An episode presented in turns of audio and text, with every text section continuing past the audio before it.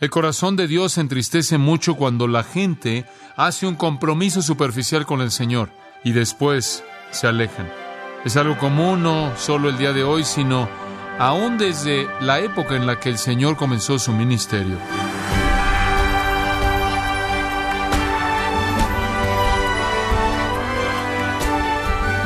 Nos da mucho gusto que nos acompañe su programa Gracias a vosotros con el pastor John MacArthur. La traición y el engaño son dos cosas que generan un dolor profundo en cualquier persona. Cuando alguien confiesa seguir a Jesús pero vive en rebeldía, se engaña a sí mismo e intenta engañar a Dios. Pero, estimado oyente, ¿cómo cree que se siente Dios cuando es traicionado por aquellos que dicen ser creyentes? Hoy, el pastor John MacArthur, en la voz del pastor Luis Contreras, examina las escrituras en la búsqueda de esta respuesta. Continuamos en la serie ¿Es usted un verdadero discípulo? En gracia a vosotros. Tristeza divina por la deserción espiritual. Tristeza divina por la deserción espiritual. El corazón de Dios se entristece mucho cuando la gente hace un compromiso superficial con Cristo, un compromiso superficial con el Señor, y después se alejan. Es algo común no solo el día de hoy, sino aún desde la época en la que el Señor comenzó su ministerio. Simplemente usar la palabra deserción deja un sabor amargo en mi boca. No sé cómo la palabra deserción le suena a usted, pero es una palabra bastante fea. El diccionario define deserción como una deserción de compromiso o lealtad. Yo creo fuertemente en la lealtad, soy un fuerte creyente de la lealtad. Yo creo que si una persona se compromete a hacer algo, que debe haber compromiso que se manifieste para que se apegue a eso. Y cuando pienso en la palabra deserción, lo único en lo que puedo pensar es en un traidor o en alguien que huyó en medio de una lucha. Francamente, estoy seguro que todos nosotros, a un grado u otro, hemos experimentado eso.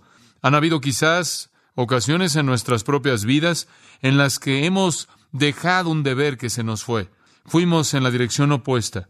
Han habido ocasiones en las que en nuestras vidas hemos experimentado el dolor, la experiencia de alguien que nos traiciona. Alguien que amábamos, alguien en quien invertimos, alguien en quien derramamos o entregamos parte de nuestra vida, alguien que pensamos que era nuestro amigo cercano, pero hubo una traición. Y francamente nada es tan doloroso como eso en las relaciones humanas. Ningún dolor es tan profundo como la herida de alguien que deserta de una relación íntima de cualquier tipo. Al pensar en ese tipo de deserción, Simplemente pensar en términos bíblicos, recordé que el apóstol Pablo enfrentó experiencias como esa.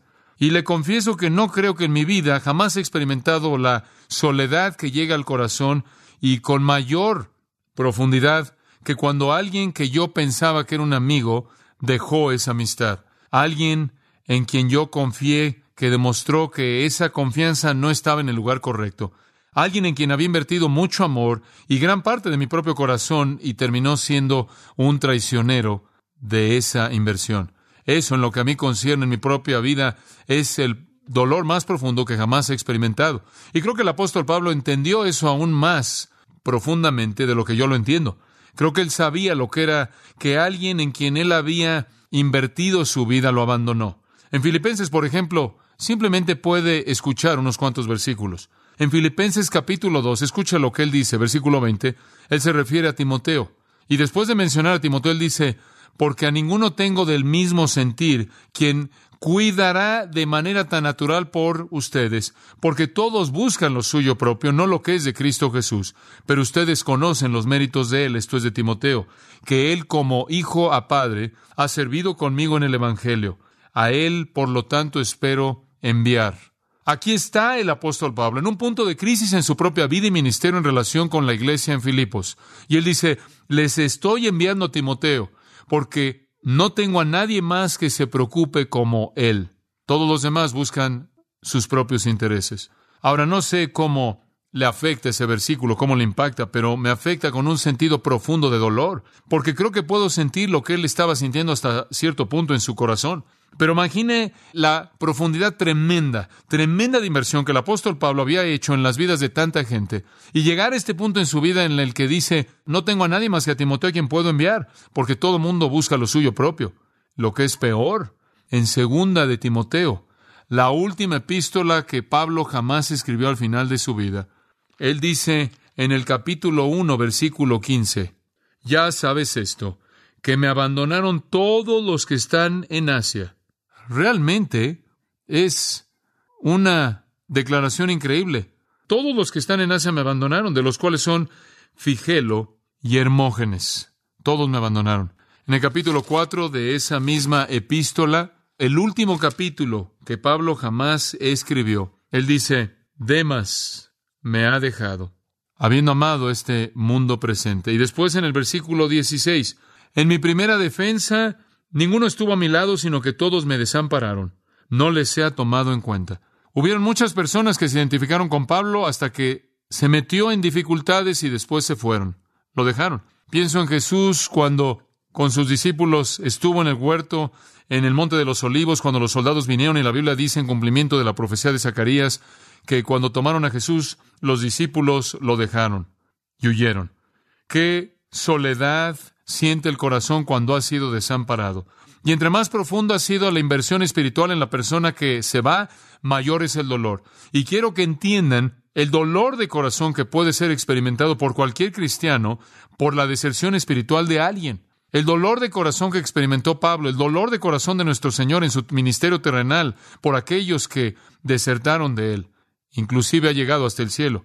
Y creo que el corazón de Dios es con mucha frecuencia roto por desertores espirituales, gente que los sigue por un rato, pero son muy superficiales.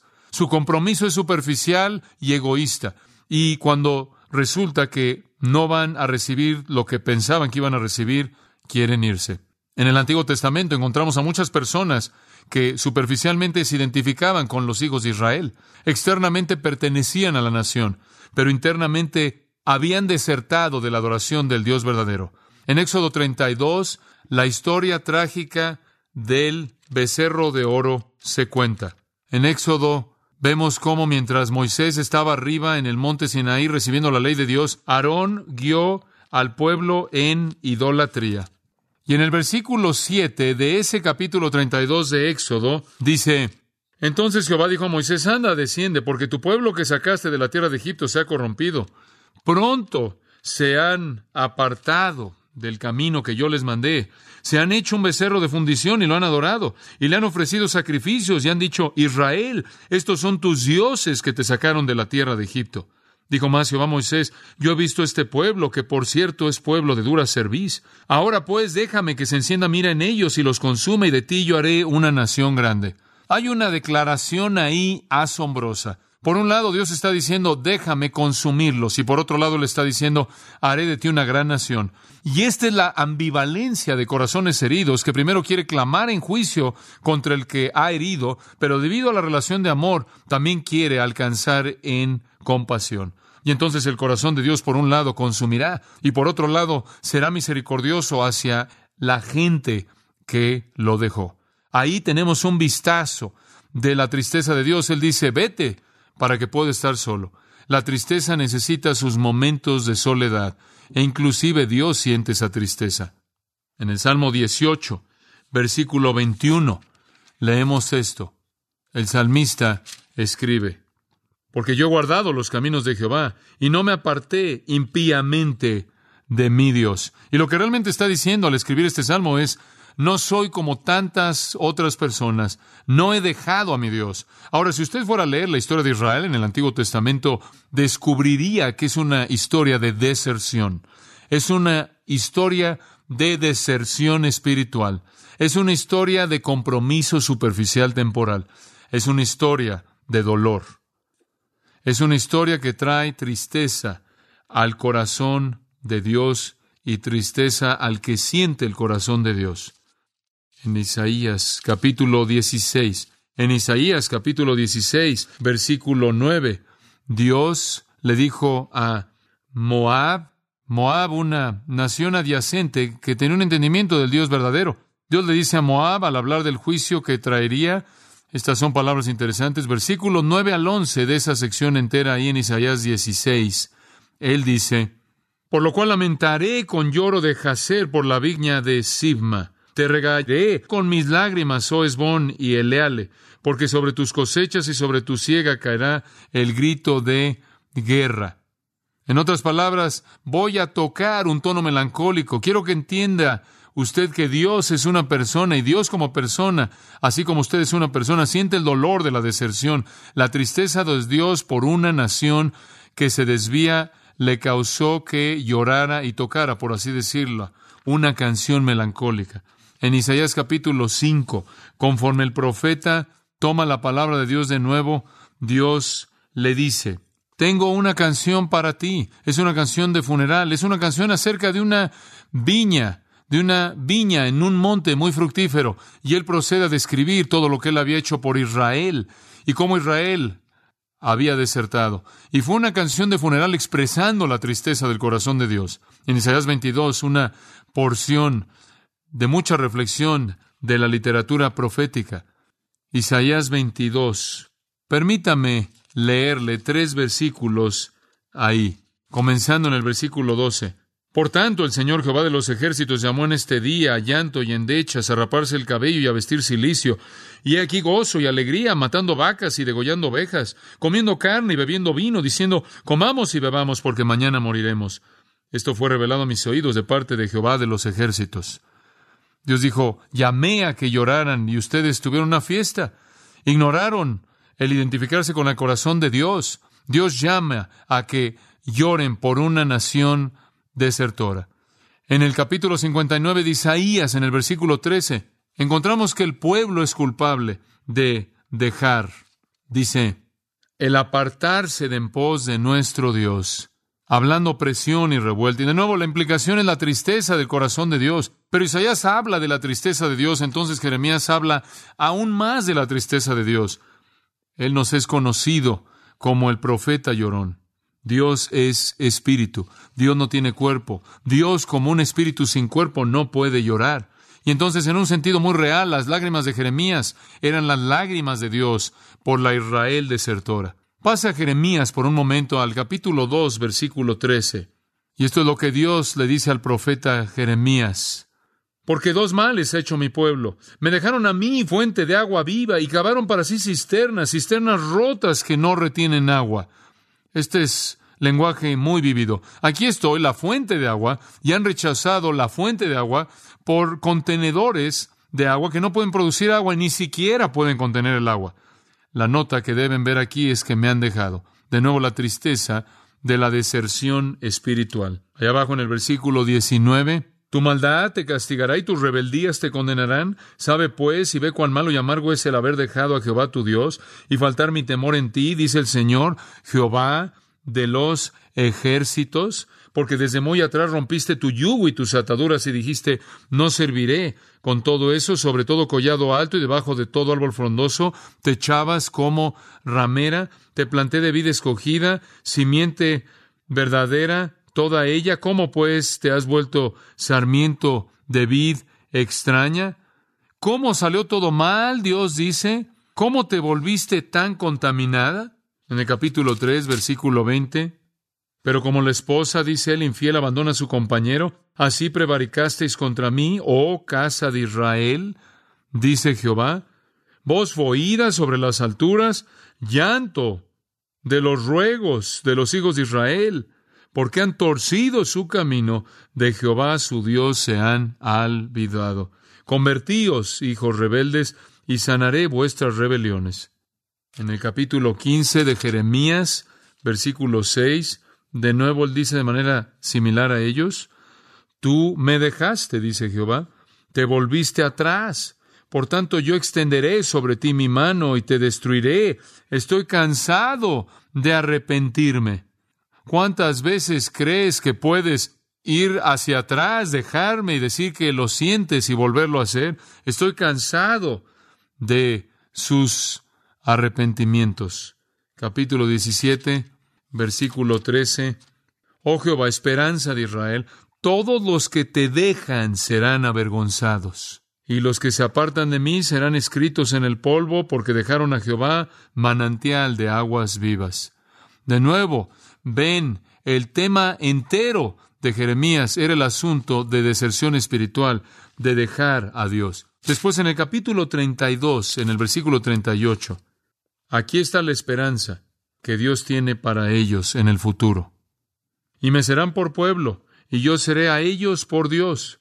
Van a venir en el futuro, después de la obra de Cristo, y me serán por pueblo, y yo seré ellos por Dios, y les daré un corazón y un camino para que me teman perpetuamente, para que tengan bien ellos y sus hijos después de ellos, y haré con ellos pacto eterno, que no me volveré atrás de hacerles bien, y pondré mi temor en el corazón de ellos, para que no se aparten de mí, y me alegraré con ellos haciéndoles bien.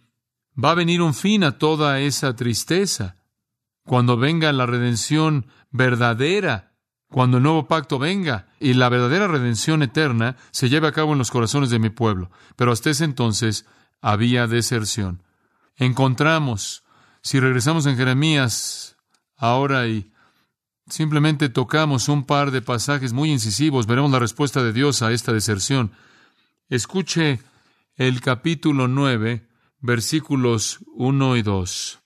Oh, si mi cabeza se hiciese aguas y mis ojos fuentes de lágrimas, para que llore día y noche los muertos de la hija de mi pueblo, la tristeza que vemos aquí. Oh, ¿quién me diese en el desierto un albergue de caminantes, para que dejase a mi pueblo y de ellos me apartase? El profeta está diciendo, quiero estar solo y quiero llorar en mi soledad. Capítulo 14, versículo 7. El pueblo clama aunque nuestras iniquidades testifican contra nosotros, oh Jehová, actúa por amor de tu nombre, porque nuestras rebeliones se han multiplicado, contra ti hemos pecado. Oh esperanza de Israel, guardador suyo en el tiempo de la aflicción, ¿por qué te has hecho como forastero en la tierra y como caminante que se retira para pasar la noche?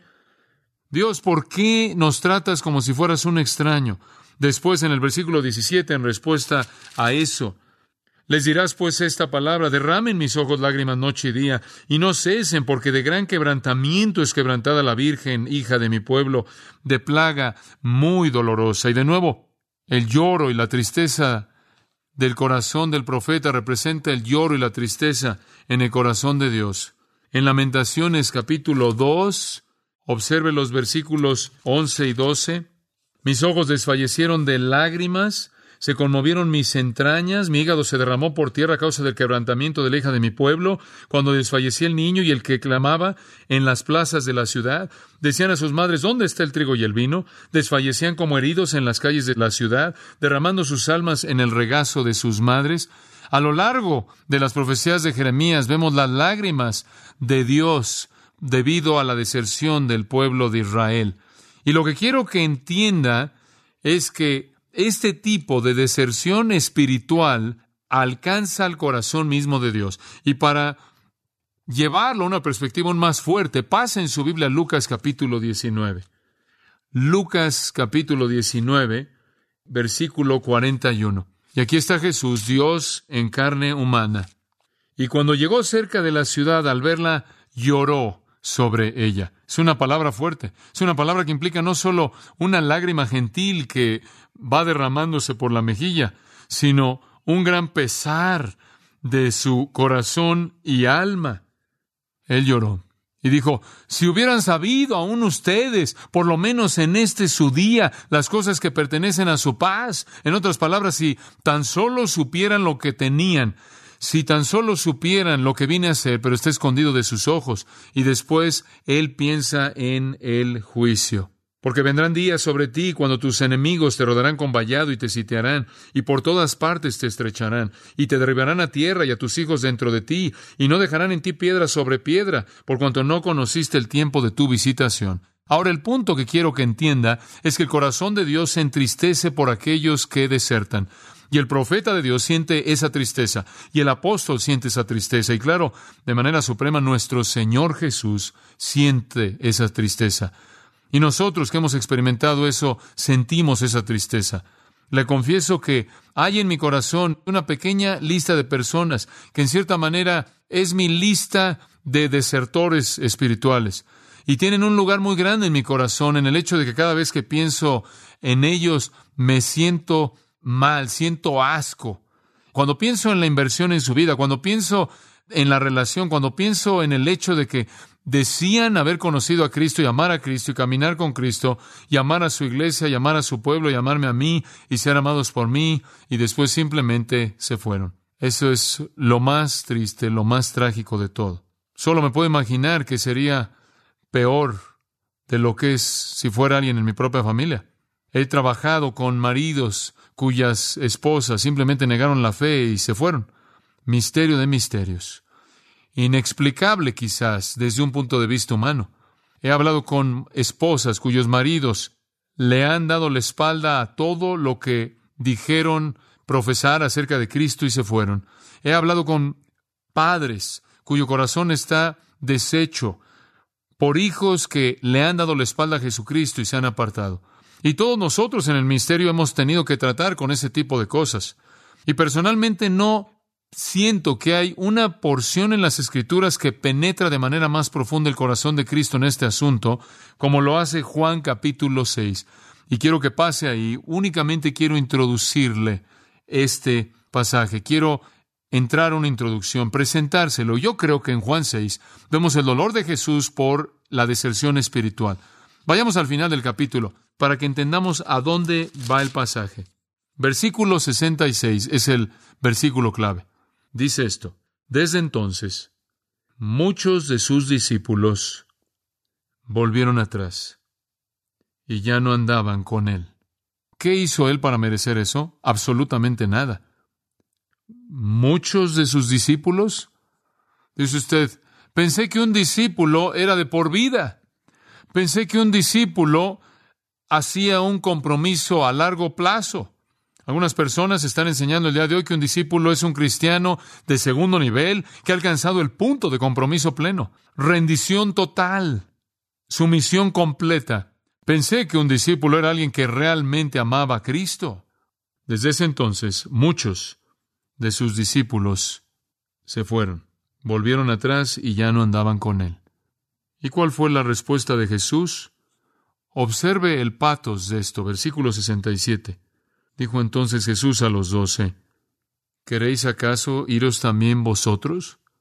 Los doce, como puede ver, habían hecho el compromiso más fuerte de todos externamente. Eran los más cercanos, los más íntimos. Y Él les dice, ¿ustedes van a hacer eso también? ¿Me van a dejar? ¿Se van a ir? Le respondió Simón Pedro, Señor, ¿a quién iremos? Tú tienes palabras de vida eterna. Eso es maravilloso, ¿no es cierto? ¿No cree que eso bendijo el corazón de nuestro Señor al oír ese testimonio de Pedro? Yo no voy a ningún lado. No te vas a poder deshacer de mí si trataras de hacerlo. Puedo tropezarme, pero me quedo. Y creemos y estamos seguros de que tú eres el Cristo, el Hijo del Dios viviente. Y Jesús dice, mira, no exageres, Pedro. Sé que tienes buenas intenciones y sé que crees que todos los discípulos tienen buenas intenciones, pero les quiero recordar algo. Yo he escogido a doce de ustedes y uno de ustedes es un qué? Un diablo, un desertor. Hablaba de Judas Iscariote, hijo de Simón, porque éste era el que le iba a entregar y era uno de los doce.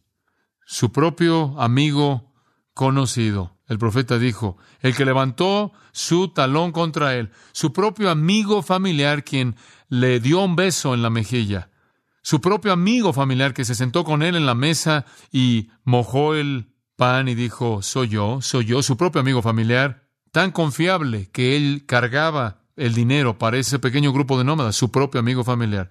Creo que el dolor de la deserción de Jesús, aunque encaja en el plan soberano de Dios, fue tan profundo que continuamente hirió el corazón de Cristo.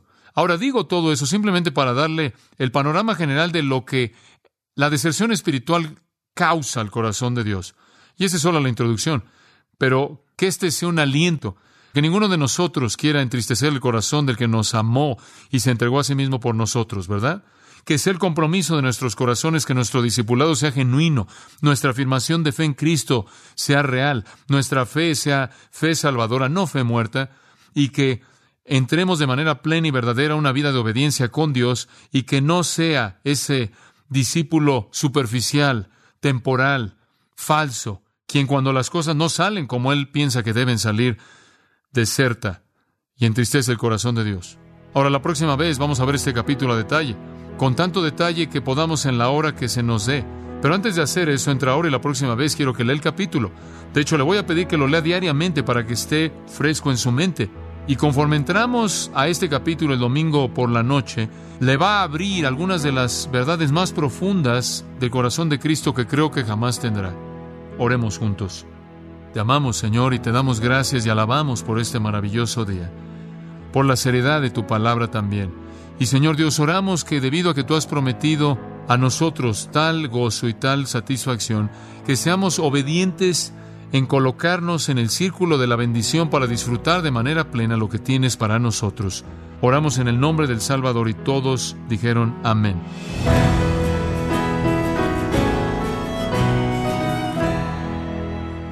MacArthur nos animó a nunca entristecer el corazón de aquel que nos amó y se entregó por nosotros.